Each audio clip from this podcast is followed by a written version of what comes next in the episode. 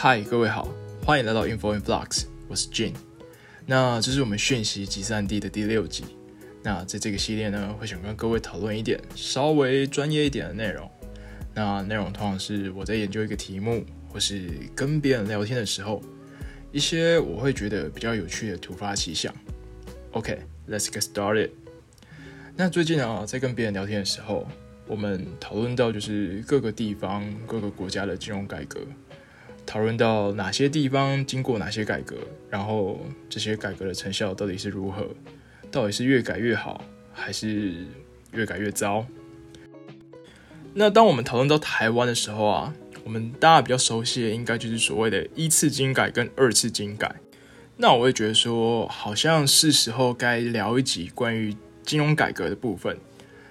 那当然，主角我希望先以台湾为主。然后有机会的话，我也会想要讨论一点关于国外，像是美国呃的金融改革。如果大家有发我 IG 的话，就会发现说我前几天有发一张现实动态，里面上面有列说美国的金融法案。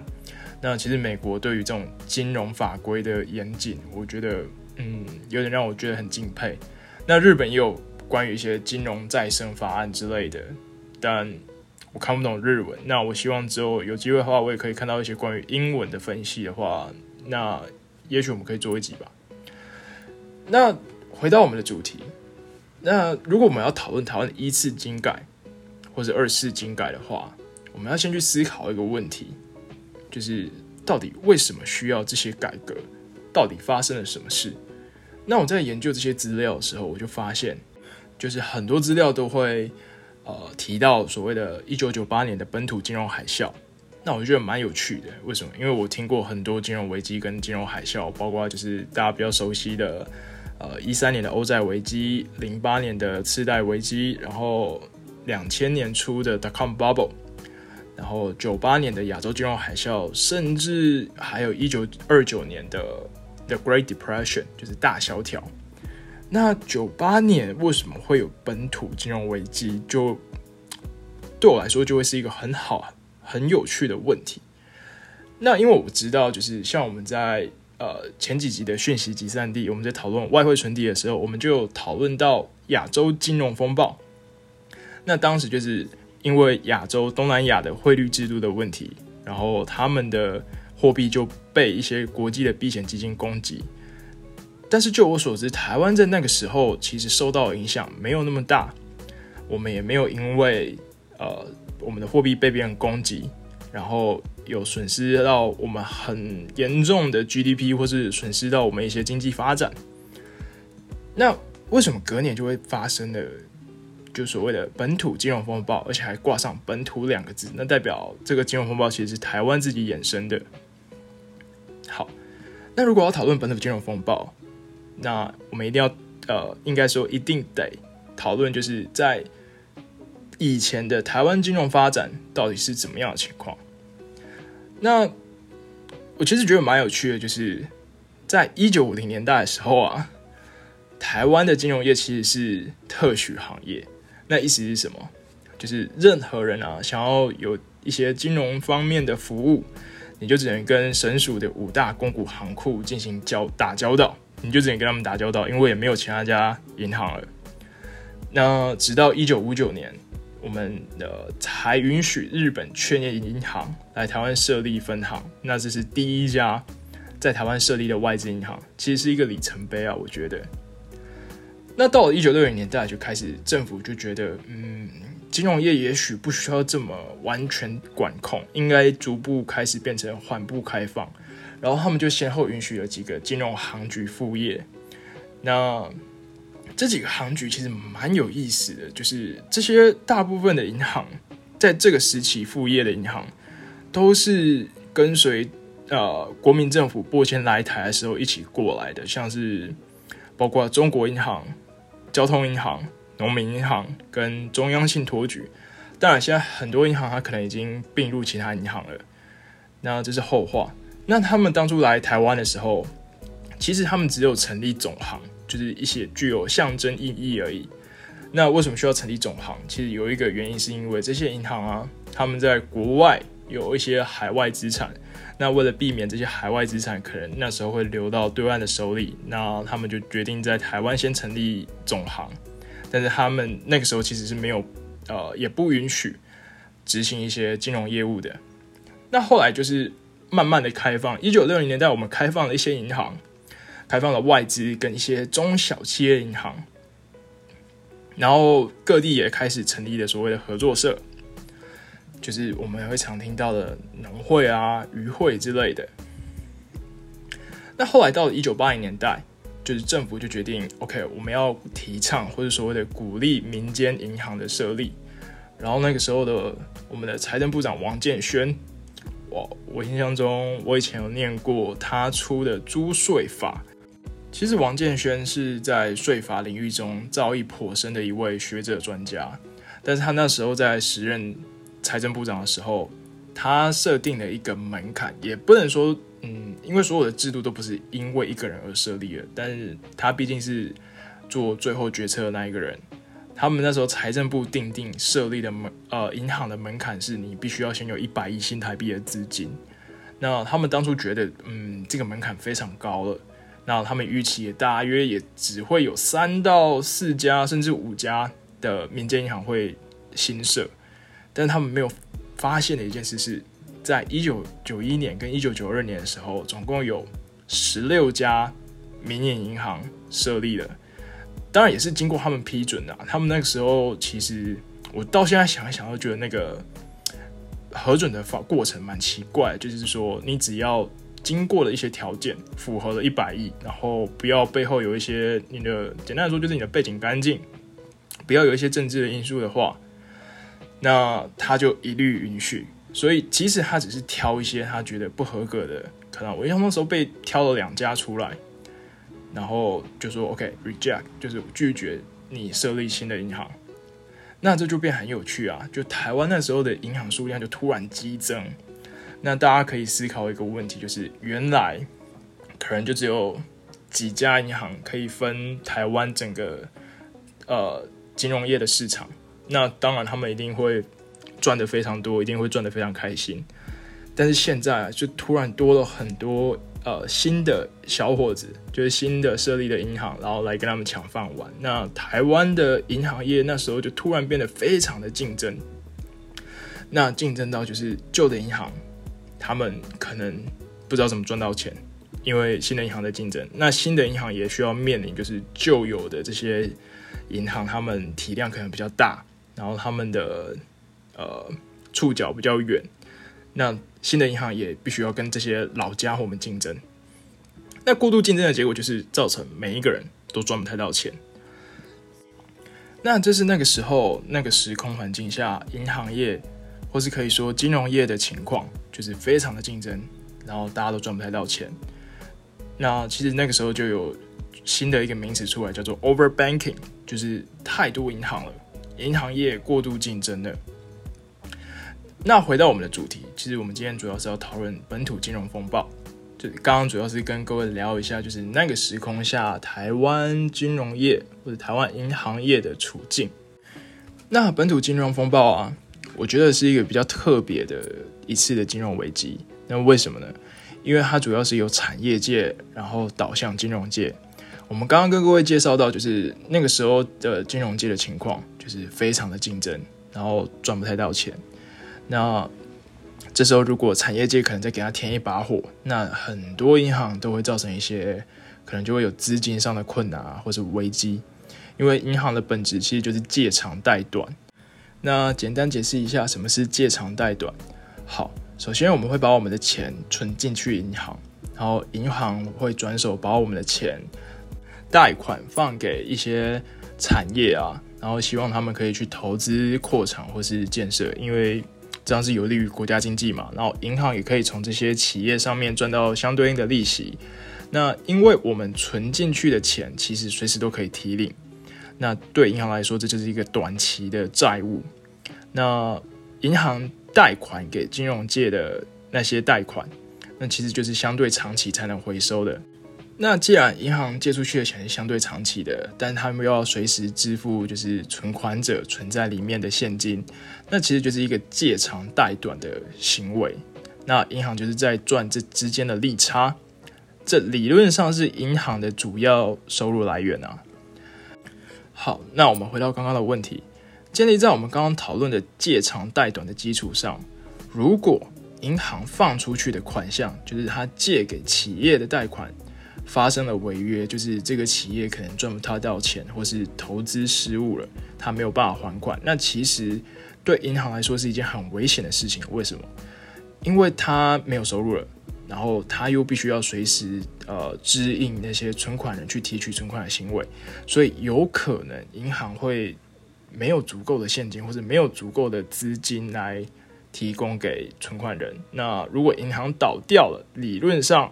你呃存款人是拿不到一到钱的。当然，因为在台湾啊，我们有存款保险制度。如果你的存款啊存在银行里面是三百万以内，那我们的中央存款保险公司就是所谓的中央存保，其实是会 cover 你所有的存款，就是说你可以确定拿回来你的这笔款项。但是这是建立在有中央存保的情况下，就是所所谓的中央存款保险公司。那如果在没有中央存保的情况下，那其实因为你信任这家银行，然后你愿意把钱放在他那边，那如果这家银行发生了一些危机，然后倒掉了，理论上你是拿不回来钱的。那因为你把钱存在银行里面，就等于是为了赚他的利息嘛。那因为你信任他，愿意赚他的利息，那你必须要承担相对应的风险。概念上是这样子。好，那。我们这时候想要讨论的就是产业界到底发生了什么事情？为什么会呃突然之间还不出钱，或是突然之间每一个人都呃有很多什么掏空啊、违约啊、跳票这种情况发生？好，那这个故事就要回到就是前一年的一九九七年的亚洲金融风暴。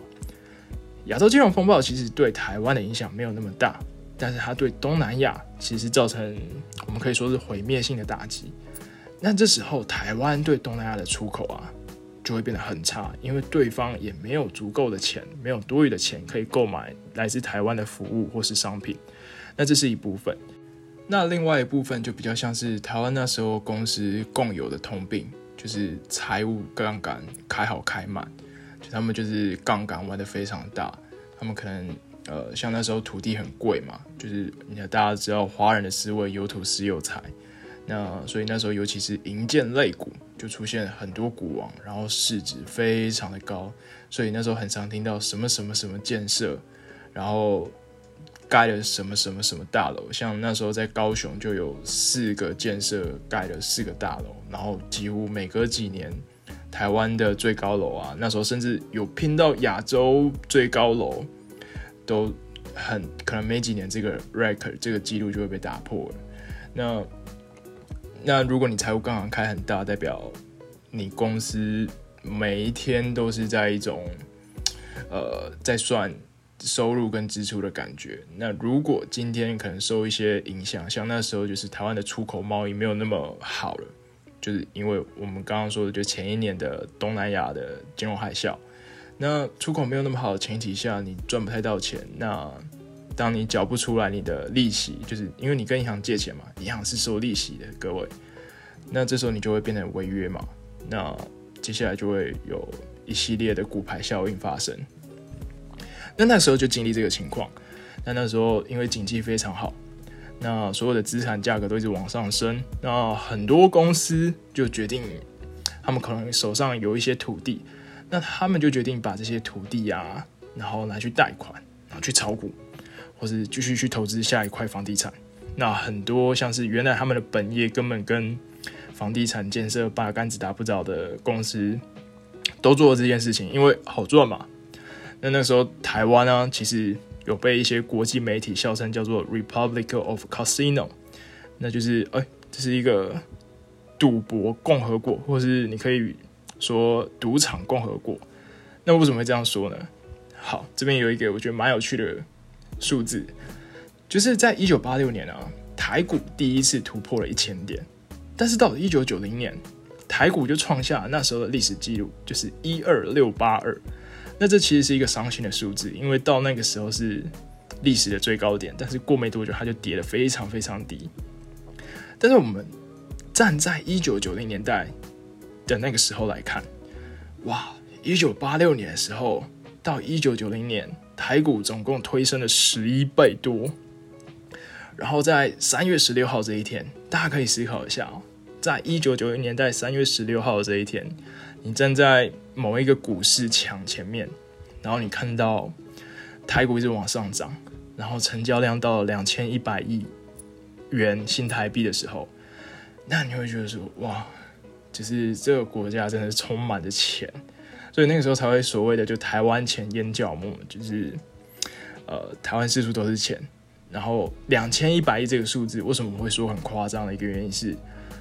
这是当时纽约交易所跟东京交易所的成交量的总和。我在想说，全世界有三大金融，呃，应该说金融圣地吧。你要说就是三大就是金融机构最喜欢设总部的地方，第一个是纽约的 Wall Street 华尔街，第二个是东京，那第三个就是我们所谓的伦敦。那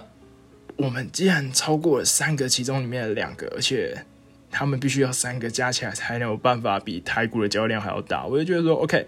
这是一件很不可思议的事情。那到一九九年代啊，台湾的上市公司其实就只有不到两百家，我这边查到的记录是一百九十九家，那开户人数其实是已经到五百零三户，那大概就是台湾那时候十五岁以上人口的三分之一，所以你遇到任何一个成年人。可能两个你就会有一个，因为说十五岁以上嘛，那成年那个时候如果说二十岁才可以开户好了，其实你遇到三个，可以说超过一个都有玩股票，那这是一件很有趣的事情。那其实到了，呃，我印象中最近吧，我有做过一个统计，但这个统计数字我有点忘了。但是我们现在大概上市的公司有八百多家，那上市上柜公司大概有一千三到一百一千五百家。那实际数字我有点忘了，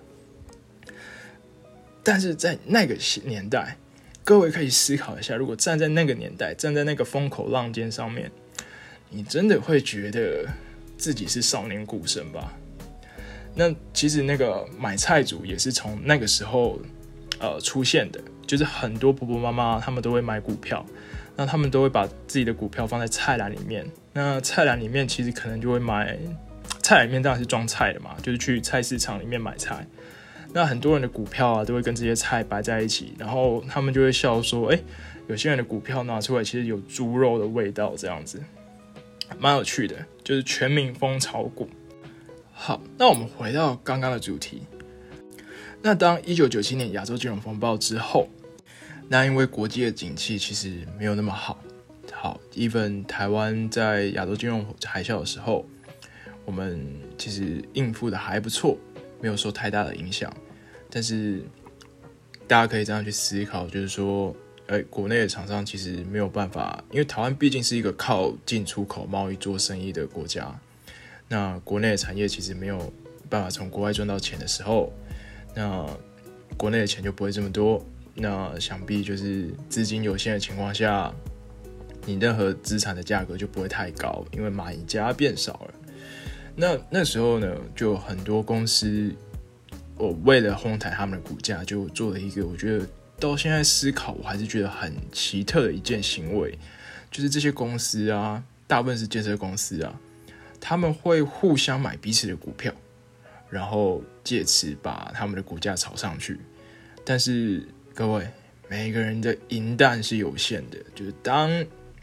可能受一点点外来的冲击，像。那时候是亚洲金融海啸，那这套可能就玩不转了，因为你不可能有无限的银弹去支撑你的股价。那当股价开始下跌的时候，这就非常精彩了，因为他们当然通常不会单纯的只是买卖股票，他们通常还会用股票去做一些呃借贷啊，像是我们俗称的股票质押，就是你拿着股票去银行做一些抵押。那当你的抵押品，就是你拿的这些股票，它的价值其实一直往下掉的时候，银行就会一直要求你补钱，那就会变成一系列的灾难的开始。那既然市场上钱没这么多，相对应的买家不会这么多，那这个任何的价格就会开始往下掉嘛。包括房地产啊，或是股票，首先掉的一定是股票啦。那这些当初借钱去投资的这些人，他可能他的担保品就是，嗯，举个例子，现在当然不鼓励啊，我这边只是举例子。有人把自己的家拿去向银行贷款，呃，借钱借个一百万，然后再把这一百万拿去炒股。然后如果他的房子，我们先不说股票的涨跌哦，他的房子如果市价跌到剩八十万，那银行会叫他补缴二十万的差额，因为你当初拿你现在拿八十万的房子，但是我给你一百万的借款，那你应该要补我这些差额。那我们如果把这个故事放大个一百倍、一千倍、一万倍，那其实就是很多公司、企业、行号他们当时面临的情况。那甚至很多公司他们有机会用一些无担保的方式，因为其实那个时候的。金融制度审查其实没有到那么严格，所以有很多所谓的政商关系良好的党政高层，他们有机会贷款用到很低的利息，或是几乎不需要担保品就借到很多很多钱。那我们今天可以举几个例子，我觉得比较有趣的。其实找这些例子真的花非常非常多的时间，因为很多嗯，你可能已经找不太到判决书了。那很多你只能找一些。访查记者去做的一些研究，这样子。那这边有一个比较有趣的，我觉得啊，就是前立法院长刘松藩，他涉嫌的台中银行炸弹案跟广山收购掏空案。他那时候为了竞选立法院长啊，用空壳公司，好像叫什么什么投资吧，然后向当时的台中银行贷款，然后就是因为要选立法院长，所以需要，嗯，我不知道需要一些交际吧。然后他零四年又因为广山收购的超贷案，就是他可能用呃没有那么有价值的担保品去跟银行借了很多很多钱，或者我不知道用了很多手段，然后不法获利一点五亿元，被判刑四年。那之后，他当然就是跑出去，跑去海外，跑去美国这样子。那同样案件里面的广山收管案里面，就是包含就是前广山集团总裁曾正仁，那这家伙其实蛮厉害的。他总共欠了三百八十四亿，我们觉得普通人能欠个一亿，我觉得不要说一亿啊，就是你这辈子如果能欠银行一亿元，其实是蛮厉害。但他欠了三百八十四亿元，但后面有比他更厉害的，我们不鼓励啊。但这就是所谓的经济犯罪嘛。那曾正人呢，他是那个时候的广山集团总裁。那他那时候就是跟呃前地法院长刘松藩跟前神议会会长张文仪，就是他们交情非常的好，所以他们当初在入主不管是台中商隐啊，或是当初在建造台中的广山收购，对，就是中港路那个很大的广山收购。其实比较有趣的是，广山收购当初在建造的时候是没有建造的，那。那没有办法嘛，因为后面的台柱太强了。那那时候就只能台中市政府就只能把对应的建造给他们，因为没有办法，你能拿立法院长怎么办？那个时候说难听一点，就是台中市的总预算，呃，台中市有能拿多少预算，可能还要看省议会议长的脸色。对，很有趣的一件事情。那后面因为他们入主了台中商银嘛。那后面他们又有广山收购，那其实就是后面这件事促进了银行法的修呃修法，因为这其实就是所谓银企不分离，就是银行跟企业必须要分离，但在这个例子他们就是不分没有分离，所以就是相关的企业向相关的银行直接贷款，那他们可能就没有经过很严格的风险控管啊，或是审查制度，没有去检查它的担保品是不是够有价值。那就借了他很多钱，那这笔钱，因为你很难让一家在台湾啊，你很难让一家银行真的彻底倒掉。那其实到最后就是纳税人掏钱来补贴这些银行。简单说，就是政府会掏钱补贴啊。那政府的钱是从纳税人来的嘛？那还有一个例子，我觉得蛮有趣的，就是好，就是这笔也是够大笔的，就是前东地市集团的创办人。陈友好，那他是台大经济系毕业的，那他当时总共欠了大概七百亿元，然后后面他跑到大陆去成立祥路集团，然后后来变成那边的缴税大户，这其实蛮讽刺的。好，那他到底发生了什么事呢？OK，东地市集团其实，在高雄啊，在南部是一个很在当时是一个很大的集团，他可能他盖了比较有名，像是八五大楼，八五大楼那时候是东地市集团建造的。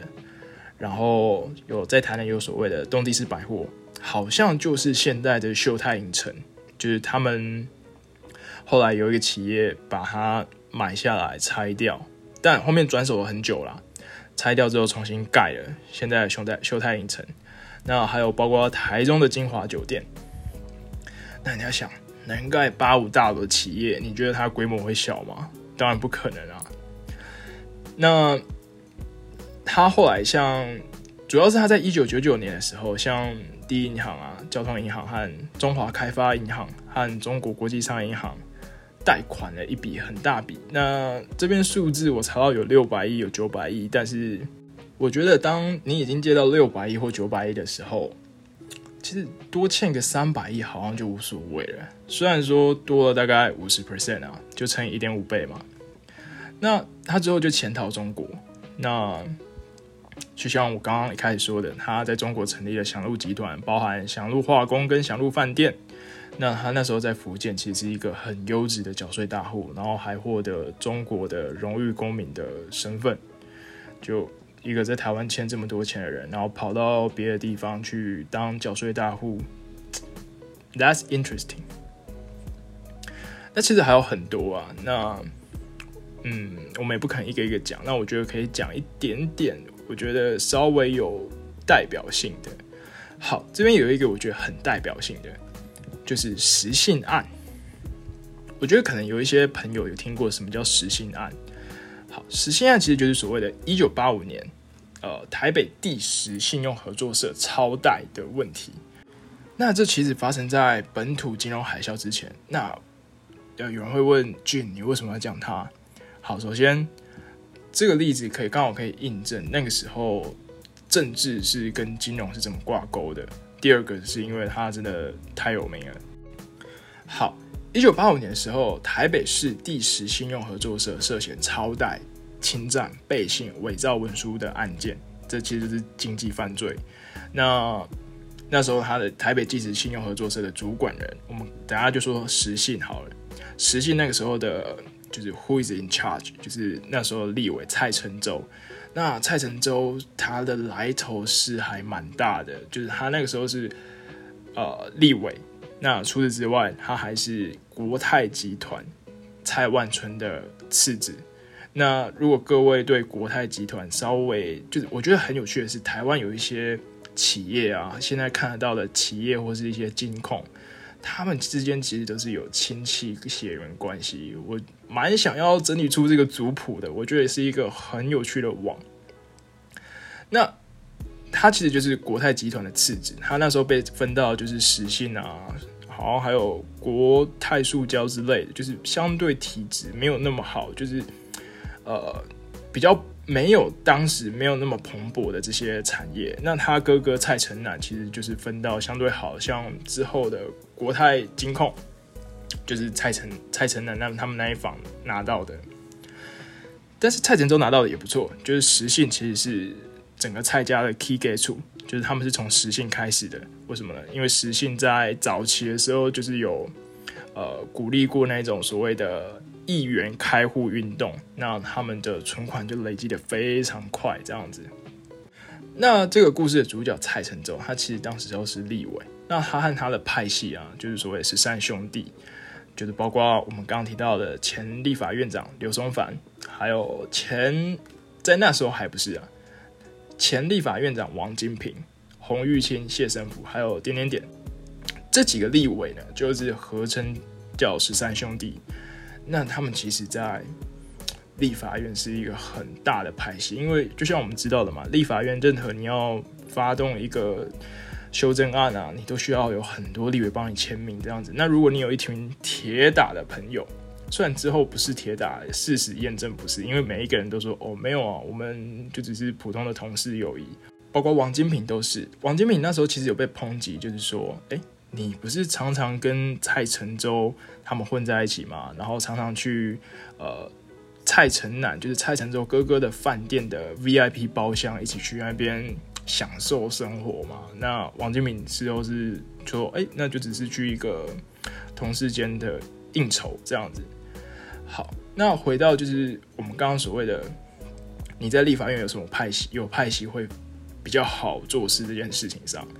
那他们那时候就决定要想要推动就是银行法的修正案。那他们那时候十三兄弟联手通过了草案，那准备就是说，嗯，简单来说就是放宽，帮自己立一条法给自己用的。那我们这边不细说，就是什么准许信托公司动用短期信信托资金，那你。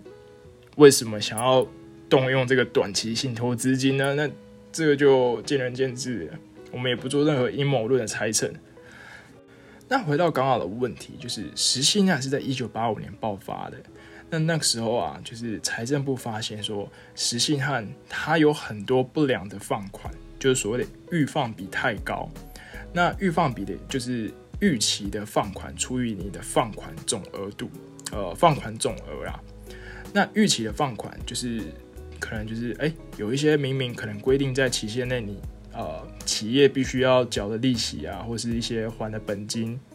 但是预期，那我们就说这叫预期的放款。那预放比越高的这些银行啊，其实我们就说这些银行的放款品质很差，因为你怎么常常放给这些拖钱缴不出来的企业？那那时候财政部就发现说，哎，台北实信预放比过高。那后来，呃，它的预放比其实那时候已经很夸张了。它那时候放款总额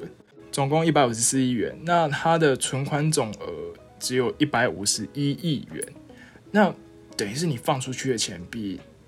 民众存在你这边的钱还要多。那我是不太了解这中间的三亿是从哪里来的。那很明显，他已经没有任具备任何放款的能力了。财政部那时候为了保障就是存户的权益，所以就是宣布直接直接由合作金库接管。那当然就是一九八二年的时候，二月就开始爆发挤兑。那其实每一家银行都非常怕碰到挤兑。像那个时候零八年的时候，我印象中，